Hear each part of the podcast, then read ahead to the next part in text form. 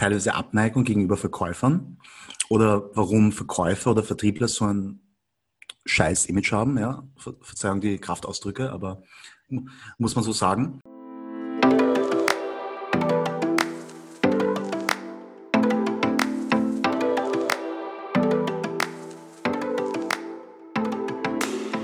Hallo meine Lieben, es freut mich, dass ihr äh, mal wieder zu einer Podcast-Folge eingeschaltet habt. Ich bin auch heute wieder nicht alleine. Ich habe mir einen sehr besonderen Gast dazu geholt und zwar äh, den lieben Stefan, der sich auch auf LinkedIn gerne als Quotenchinese aus Österreich äh, bezeichnet. Stefan, es freut mich sehr, dass es geklappt hat. Schön, dich hier zu haben. Carolina, Dankeschön. Danke für die Einladung. Gerne. Ähm, bevor wir äh, über unser Hauptthema heute sprechen, das ist, äh, der eine oder andere kann sich es vielleicht auch denken, das Thema Frauen im Vertrieb. Ähm, Wäre es, glaube ich, ganz gut, wenn du unseren Hörerinnen und Hörern mal ganz kurz sagst, wer du bist und was du machst und dann legen wir los. Ja, sehr gerne. Also mein Name ist Stefan, ich bin 36 Jahre alt. Ich bezeichne mich oft auch gerne als Banane, außen gelb und innen weiß. Aus dem Grund halt, weil ich Asiate bin. Ne? Also meine Eltern kommen beide aus Korea. Ich bin aber in Wien geboren und aufgewachsen. Und bin halt von der Mentalität her schon eindeutig Wiener, ja. Genau. Hm, aber ich liebe koreanisches Essen und, und ich liebe natürlich meine Eltern und auch die koreanische Kultur, ganz klar. Und ich bin, ich arbeite jetzt als Copywriter. Also was ist ein Copywriter? Copywriter ist ein Werbetexter. Und ich schreibe Texte mit dem Ziel, etwas zu verkaufen. Ja, das ist meine Spezialität. Und das kann ich am besten so erklären. Die Abgrenzung zu einem, also zu einem Content Writer, also jemand, der Blogartikel beispielsweise schreibt. Also Blogartikel kann im Grunde jeder schreiben, der halbwegs gut Deutsch spricht und schreibt. Ja. Ähm, und Blogartikel sind dafür da, dass man informiert, ja, vorwiegend. Aber Content Writer schreiben Texte, die wirklich verkaufen sollen. Also das Ziel ist verkaufen. Ja, das sind Texte für die Website, das sind Produktbeschreibungen, das sind Newsletter, das sind ähm, Ads, ja, Texte für Ads oder auch Social Media Posts. Ja, also wirklich, da ist das Ziel, mit Text, mit der Hilfe von Text zu konvertieren. Das ist meine Spezialität. Ja. Und das ist auch einer der Gründe, warum Copywriter um ein Vielfaches mehr verlangen können als Content Writer oder Blogwriter. Hm, okay, also ihr habt schon äh, gemerkt, es geht auch hier ums Thema Verkaufen, auch wenn man bei Copywriting im ersten Moment vielleicht nicht unbedingt an Selling äh, denkt, aber es ist ja im Zweifel dein Text, der mich als Kunden dann dazu bewegt, ähm, Geld in etwas zu investieren. Also von daher bist du ja auf jeden Fall was, was man als Hilfsmittel im Vertrieb braucht, oder? Kann man so sagen, ja. Also die Definition von Copywriting ist Verkauf in schriftlicher Form. Ja, mhm. das heißt, Vertriebler und ich, wir sind eigentlich, oder wir beide, du bist meine Schwester und ich bin dein Bruder, aber wir haben dieselben Eltern. Ja, so kann man sich das gut merken. Und, und es ist wirklich mehr oder weniger dasselbe. Ja? Also gute Verkäufer, wie die reden, ich schreibe genauso, wie gute Verkäufer reden. Es ist vom Inhalt her genau dasselbe. Mhm. Hm, ja, das merkt man auch. Also ihr findet Stefans äh, LinkedIn-Profil auch natürlich in den Show Notes verlinkt. Ihr könnt euch seinen Content mal anschauen. Da merkt man das auch ganz gut. Also deine äh, mehrseitigen LinkedIn-Posts, ähm, also diese Carousel-Posts oder wie man es nennt, die Slideshows, die gehen da schon auf jeden Fall in diese Richtung. Wie stehst du denn generell zu dem Thema Vertrieb? Also ich meine, wir beide verdienen unser Geld mit Verkauf. Wie, wie stehst du denn generell zu dem Thema? Mhm. Ähm, ich liebe Vertrieb, ich liebe Verkaufen und jeder, jeder muss verkaufen.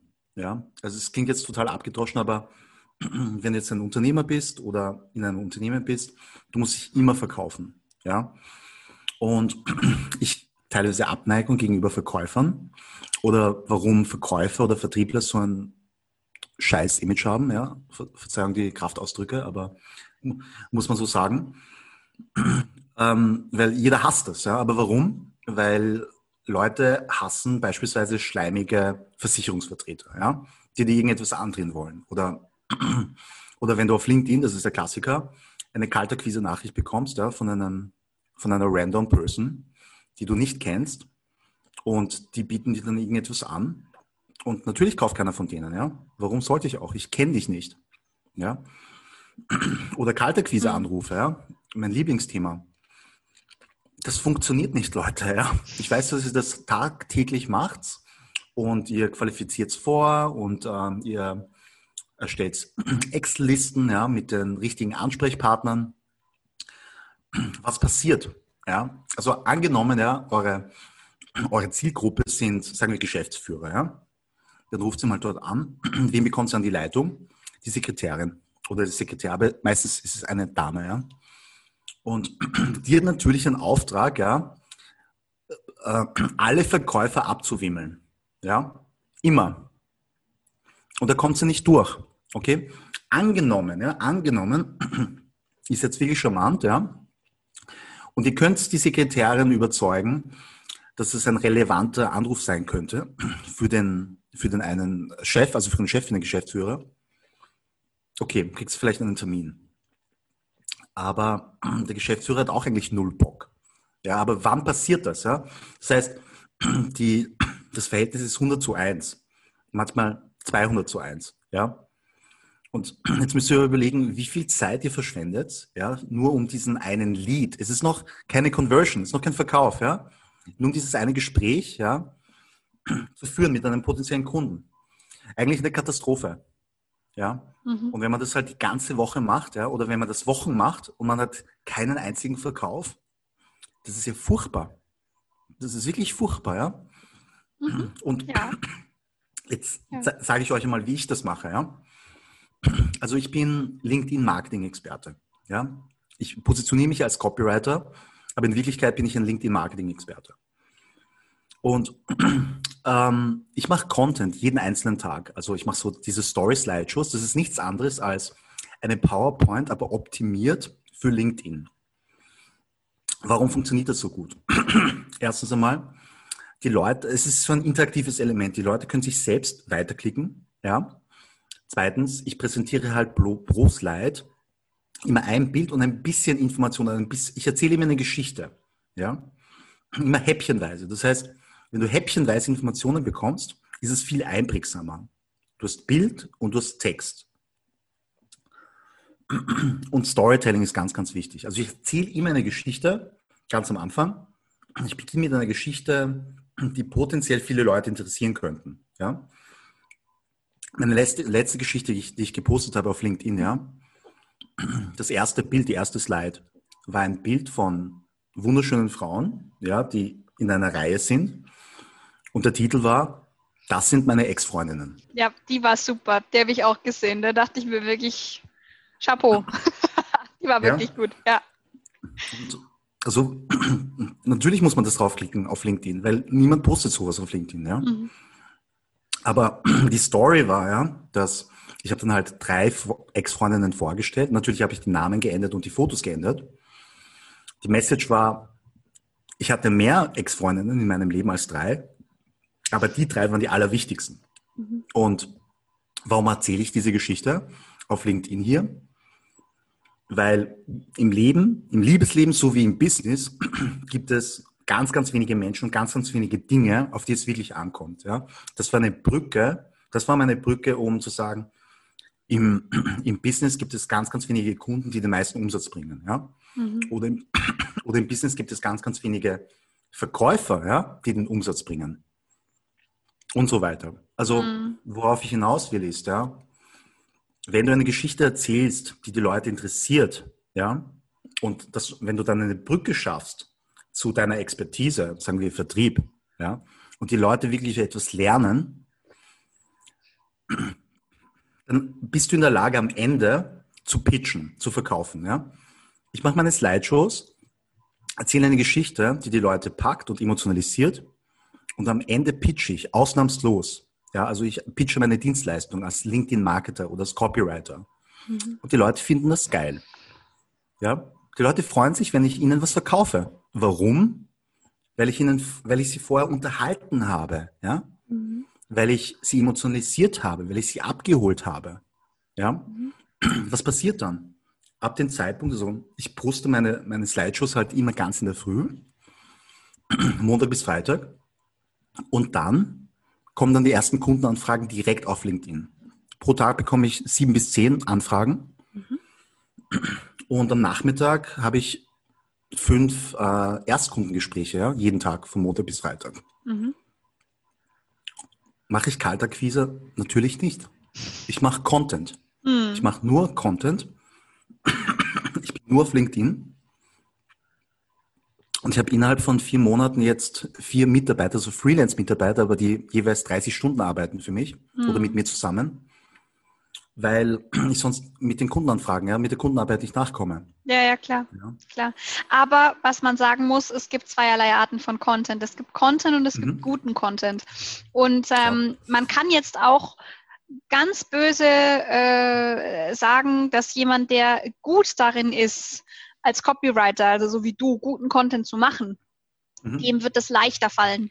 Leute, die einfach nur Blog Beiträge vom eigenen Unternehmen reposten oder ähm, ja zu, zu, zu viel Fachchinesisch, äh, Entschuldigung, das muss jetzt sein, zu viel Fachchinesisch raushauen oder ähm, keine Ahnung, irgendwelche Dinge, also irgendwelche Grundsatzfragen zur Diskussion stellen. Sowas will ich auf LinkedIn nicht lesen.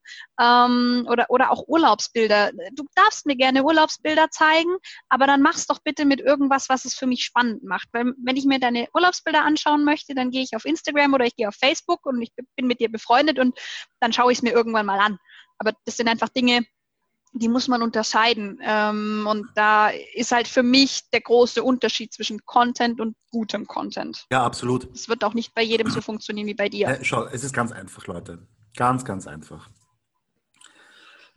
Stellt euch mal vor, ihr, seid ja, ihr arbeitet ja alle sauhart, jeden Tag. Ja? Ihr seid acht bis neun Stunden im Office oder Homeoffice zu Hause. Und das Letzte, was ihr wollt, ja, auf LinkedIn, ist einen Geschäftsbericht lesen. Ja? Aber das machen alle Leute hier oder viele, ja, die, die, die laden irgendein PDF hoch, ja, mit, also ein White Paper, das liest keine Sau. Ja? Ihr müsst noch, mhm. einfach nur an euch selbst denken. Ja, ich, ich sage, ich, ich gebe dir die, meine Definition von guten, geilen Content. Du bist saumüde, ja. Sagen wir, du bist noch restfett, weil du am Abend davor mit deinen Mädels äh, auf ein paar Cocktails warst oder Aperol-Spritzer. Aber du bist dann halt trotzdem, ja. weil du verantwortungsbewusst bist und karrierebewusst, ins Büro gekommen, um 7 Uhr in der Früh oder 8 oder 9, spielt keine Rolle. Und dann arbeitest du, ne? Hast deine Vertriebstätigkeiten, mhm. was auch immer, ja? Für 8, 9 Stunden. Und dann bist du echt fertig. Du bist komplett fertig. Komplett exhausted, ja? ja? Und die Leute würden sich trotzdem in diesem Zustand meine LinkedIn-Slideshows anschauen. Garantiert. Mhm. Und das ist geiler Content, ja. Wenn die Leute in diesem Zustand todmüde sich darauf freuen, deinen Content anzusehen. Das ist die Definition ja. von geilen Content. Und genau so musst du auch ja. denken, ja. Es reicht nicht, irgendeinen Link zu eurem äh, zu einer Unternehmensblog, ja, zu einem Artikel zu teilen auf LinkedIn und dann irgendwie so ein, zwei, drei Einleitungssätze zu schreiben. Das liest keine Sau. Ja, es ist leider so. Das ist die Realität. Und die Leute wollen einerseits unterhalten werden und andererseits natürlich was lernen. Ganz klar. Ja. Und wenn du diese ja. Kombination, diese Balance schaffst, ja, von Edutainment, dann hast du gewonnen. Und wenn du dann noch deine einzigartige Persönlichkeit ja, mit einfließen lassen kannst, Jackpot. Auf jeden Fall.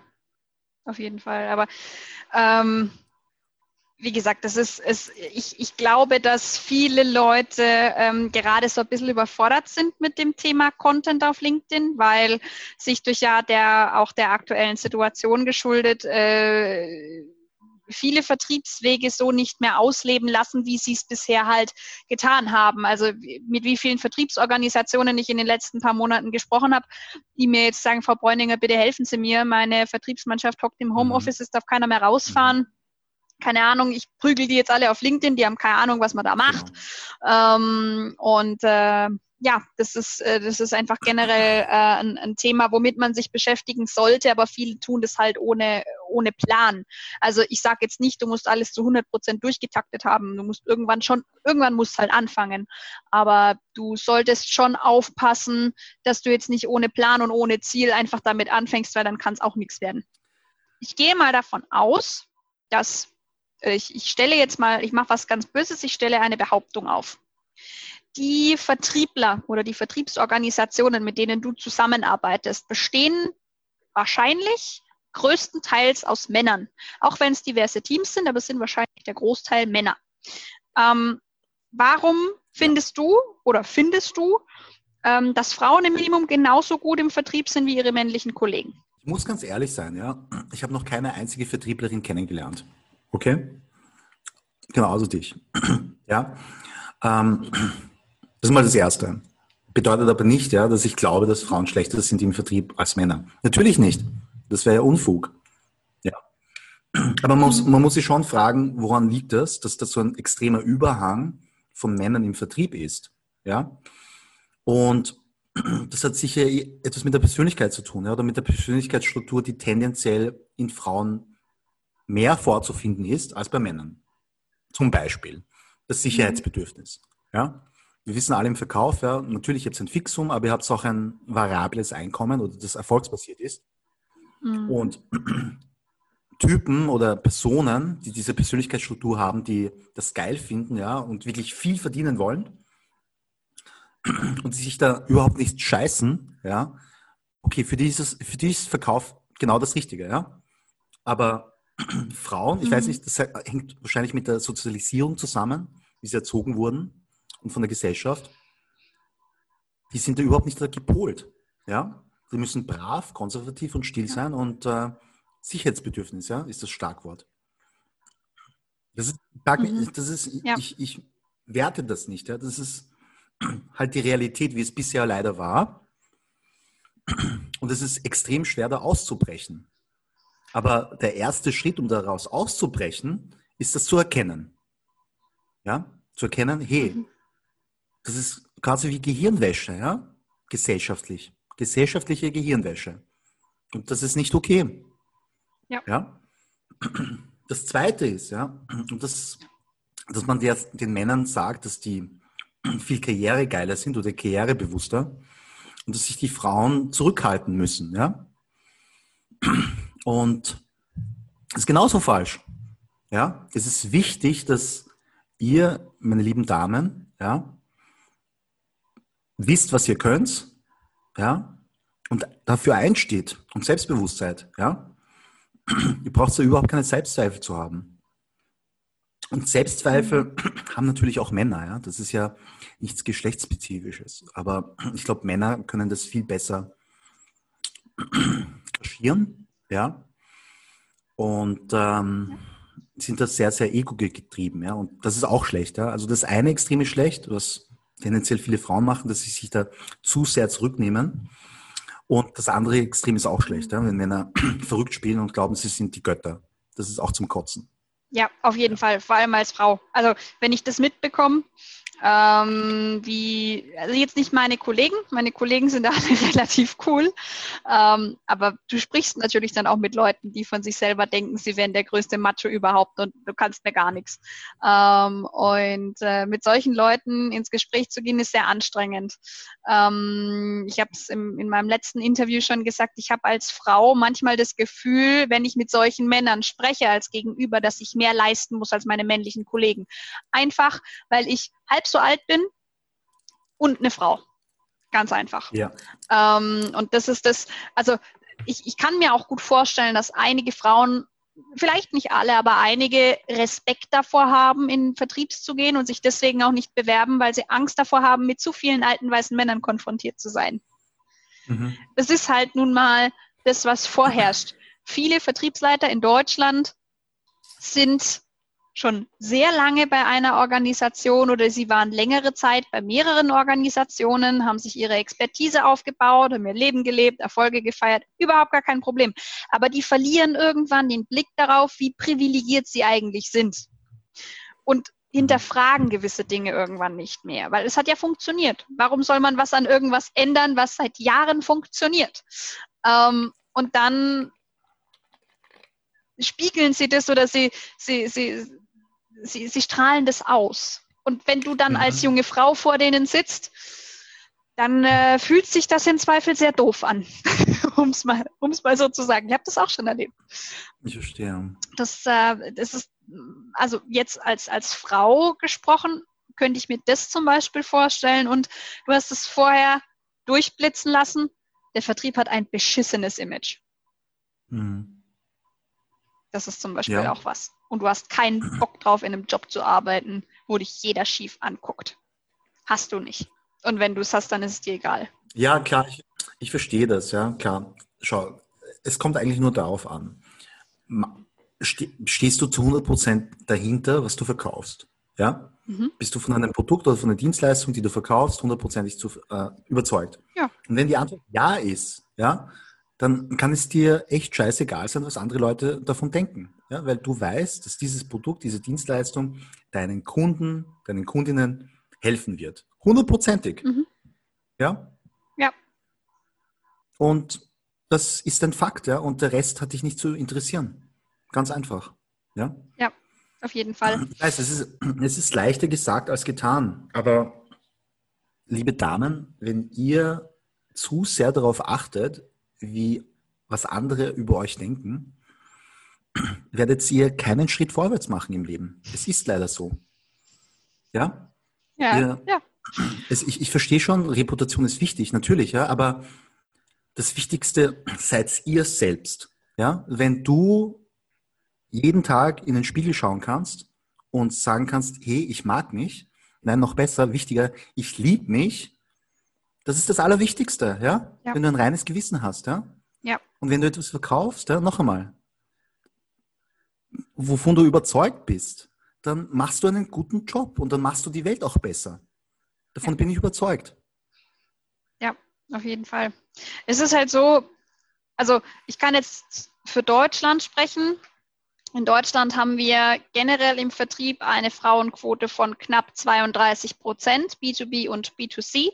Wenn wir uns jetzt nur auf den B2B-Vertrieb konzentrieren, sind wir bei 14,2 Prozent. Und ein Großteil dieser Frauen ist nicht im aktiven Verkauf, beziehungsweise hat partizipiert nicht so sehr am Unternehmenserfolg, weil die sind dann in der Vortelefonie, wo ich auch mal angefangen habe, oder sie sind vielleicht Vertriebsassistenz oder sie, keine Ahnung, sie kümmern sich um die Koordination von irgendwelchen Terminen von den Außendienstlern. Das heißt, die sind halt eher nur, die, die kümmern sich.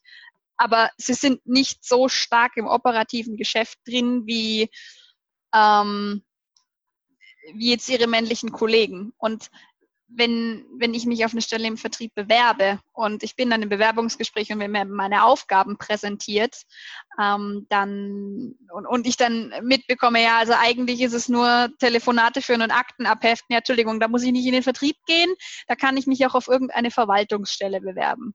Da brauche ich nicht in den Vertrieb. In der Verwaltung habe ich im Zweifel zwei, drei mehr Kolleginnen, mit denen ich mich austauschen kann. Ich bin nicht die Einzige. Ähm, und vielleicht komme ich dann da irgendwann auch mal zu einem Job, der mir gefällt oder der mir mehr Spaß macht. Ähm, aber was glaubst du denn? Wir, wir, wir haben jetzt darüber gesprochen, dass sich zu wenige Frauen im Vertrieb bewerben, aus verschiedenen Gründen. Welche Voraussetzungen müsste ein Unternehmen denn schaffen, damit sich mehr Frauen ähm, für den Vertrieb begeistern können? Beziehungsweise gibt es Fehler, die man vermeiden sollte, deiner Meinung nach? Boah, das ist eine große Frage. Ich, ich habe da über, ich möchte ganz, ganz ehrlich sein. Ne? Ich habe da überhaupt keine Erfahrung. Ich habe keine Konzernerfahrung. Ich war Großteil meines Erwachsenenlebens selbstständig. Die einzigen fünf Jahre, wo ich angestellt war, war an der Uni als Lektor. Das war's. Ja. Also ich, ich, ich kann einfach nur eins sagen. Es ist wichtig, dass man das wirklich proaktiv kommuniziert, ja. Also als Unternehmen. Und dass man das, dass man da wirklich Content macht. Also so, was ich mache, um meine eigene Dienstleistung auf LinkedIn zu bewerben, sollte auch ein Unternehmen machen, ja, um, um Content zu posten, zu kommunizieren, hey, Frauen sind uns wichtig, ja, Frauen spielen eine entscheidende Rolle, ja, Frauen im Vertrieb sind unglaublich wichtig, ja. Da muss man schon eine Kampagne führen, ja, und das, und da reicht es nicht, dass man jetzt zwei, drei Wochen, ja, Facebook Ads schaltet, nein, das, das ist ein Strategie, es ist eine strategische Unternehmensentscheidung, ja. Und das muss man kontinuierlich machen, ja, und über das ganze Jahr hinaus. Und äh, so kann man sich auch als Unternehmen positionieren. Aha.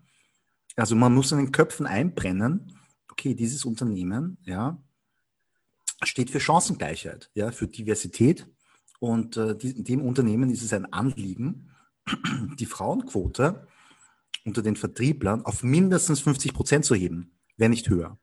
Und dabei sollte es keine Rolle spielen, ob es sich jetzt um ein technisches Produkt oder eine Dienstleistung handelt, ja, wo vorwiegend Männer unterwegs sind. Nein, spielt keine Rolle. Ja, das ist auch so. Ich meine, ich habe jetzt die 14,2 Prozent ins, ins Feld geführt, da ist alles Mögliche mit dabei.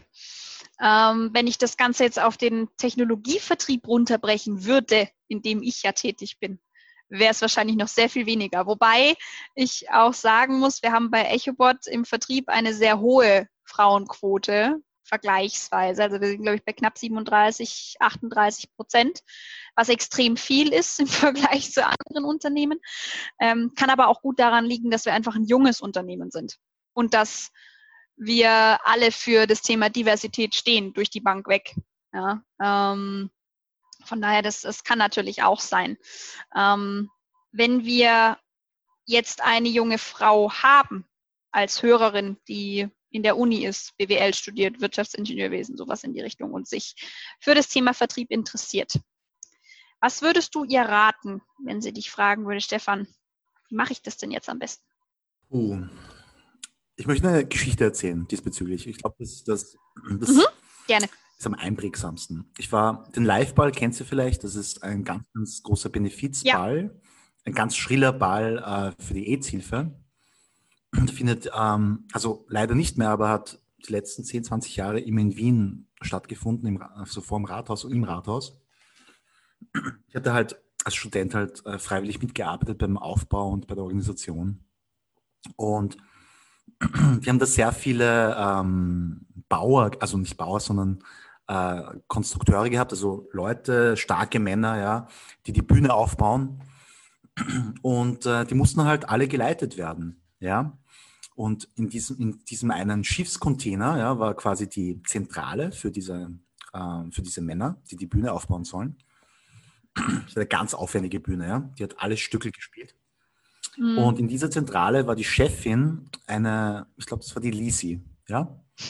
Und die Lisi, die hatte so Shortpants und so Timberland Boots und so ähm, solche Zöp, also wie nennt man das so, also die, die Haare halt zusammengetan, ja, und äh, mm.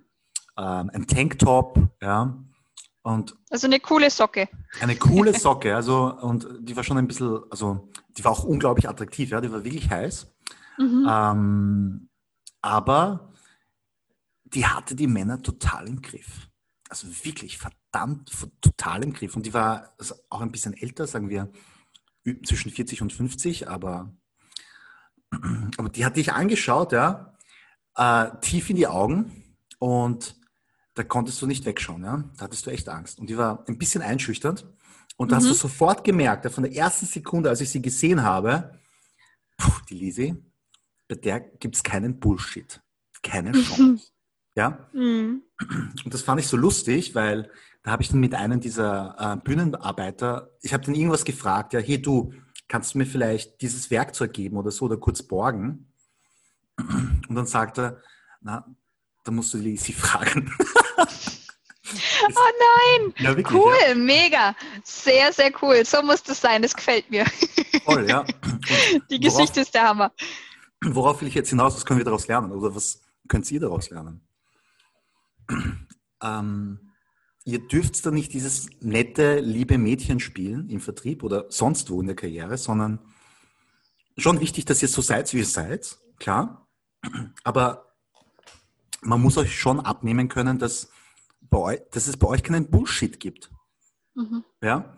Und ich habe das Gefühl, dass viel zu viele Damen, obwohl sie unglaublich kompetent sind und gescheit und hochqualifiziert, viel zu nett sind. Ja? Oder viel zu nett oder zu sehr darauf achten, von allen gemocht zu werden. Und das ist nicht gut. Das ist wirklich nicht gut.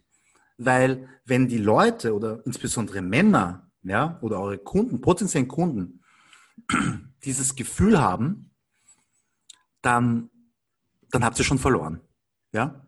ja? Weil dann ist das Machtgefälle zugunsten der Männer, eindeutig. Ja. Also was, was mir tatsächlich auch aufgefallen ist in den letzten Jahren, ähm, als kleine graue Maus wirst du es im Vertrieb nicht schaffen. Es gibt zwar Dinge, die man trainieren kann, mh, mm, und es gibt auch Dinge, die man sich aneignen kann, aber wenn du ganz tief im Kern die graue Maus bist, dann wirst du es niemals schaffen. Nie, nie, nie, niemals, meiner Meinung nach, irgendjemandem vorzuspielen, dass du eine Rampensau bist. Ja. Wenn du eine Rampensau bist, hast du es im Zweifel etwas einfacher. Dann musst du deine Persönlichkeit ein bisschen runterschrauben, dass dein Gegenüber nicht vollkommen genervt von dir ist, weil du zu viel machst. Das ist aber einfacher. Also von oben runter regeln ist einfacher, als irgendwas hochzupuschen, was nicht da ist. Ähm, von daher, ja, es hat sehr viel damit zu tun, seinen eigenen Wert zu kennen und sich den auch einzugestehen. Das ist das Wichtigste und sich durch kleine Rückschläge dann nicht vollkommen aus dem Konzept bringen zu lassen. Weil wenn du dann einfach mal so einen blöden Saftsack am Telefon hast, der generell mit allem ein Problem hat, vor allem dann, wenn Frauen sich dazu herablassen, einen Beruf auszuüben und ihn dann auch noch anzurufen im beruflichen Kontext ähm, und der dann einfach blöd zu dir ist, dann ist er blöd zu dir. Aber das bringt dich nicht um, es macht dich nicht schwächer, im Gegenteil. Es macht dich stärker. Und auch wenn ein Kunde dir absagt, heißt es noch lange nicht, dass du inkompetent bist, sondern es sollte dann einfach nicht sein. Dann nimmst du den Hörer in die Hand oder machst den nächsten LinkedIn-Post und guckst, dass du den nächsten gewinnst, der dann noch viel toller ist als der, der dir jetzt gerade abgesagt hat. Das ist halt was, man darf sich davon nicht allzu sehr beirren lassen, was dann im Vertrieb passiert. Mhm. Ja. Genau. Jeder sagt ja, dass man viel lesen sollte. also sich weiterbilden sollte und alles Mögliche. Gibt es denn einen Buchtipp, den du unseren Hörern nicht vorenthalten willst? Das muss gar nichts mit Vertrieb zu tun haben, sondern einfach was, wo du sagst, hey, mhm. das gehört in jede gute Bibliothek. Auf jeden Fall. Und zwar, da habe ich ein Buch, das nennt sich The Boron Letters. Und mhm. zwar bei Gary Halbert, also The Boron Letters. Unbedingt die Printversion bestellen und nicht, und nicht Audible und, ähm, und auch nicht, auch nicht ähm, Kindle, sondern als Buch kaufen. Worum geht es hier? Der Gary Halbert ist wahrscheinlich einer der allerbekanntesten Copywriter, also Werbetexter in Amerika. Mhm. Und er war im Gefängnis. Und the Bor also das, das Gefängnis heißt, hat Boron geheißen. Ja? Und während er dort saß, hat er jeden, jeden Tag einen Brief geschrieben an seinen Sohn. Und dieses Buch ist quasi das Kompendium dieser Briefe. Ja? Und er schreibt, er schreibt übers Leben. Ja? Er schreibt an seinen Sohn, was es bedeutet, ein Mann zu sein oder eine Beziehung zu führen. Und richtig Copy zu writen und äh, richtig Marketing zu machen ja? und ein Business zu führen.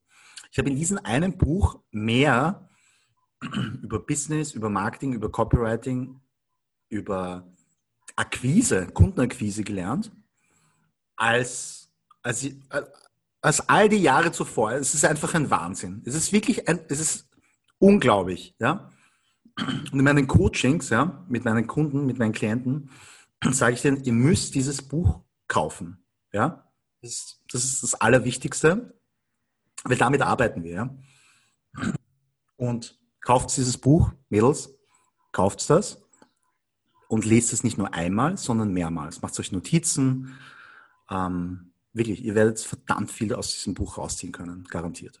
Ja, also habe ich auch schon von gehört.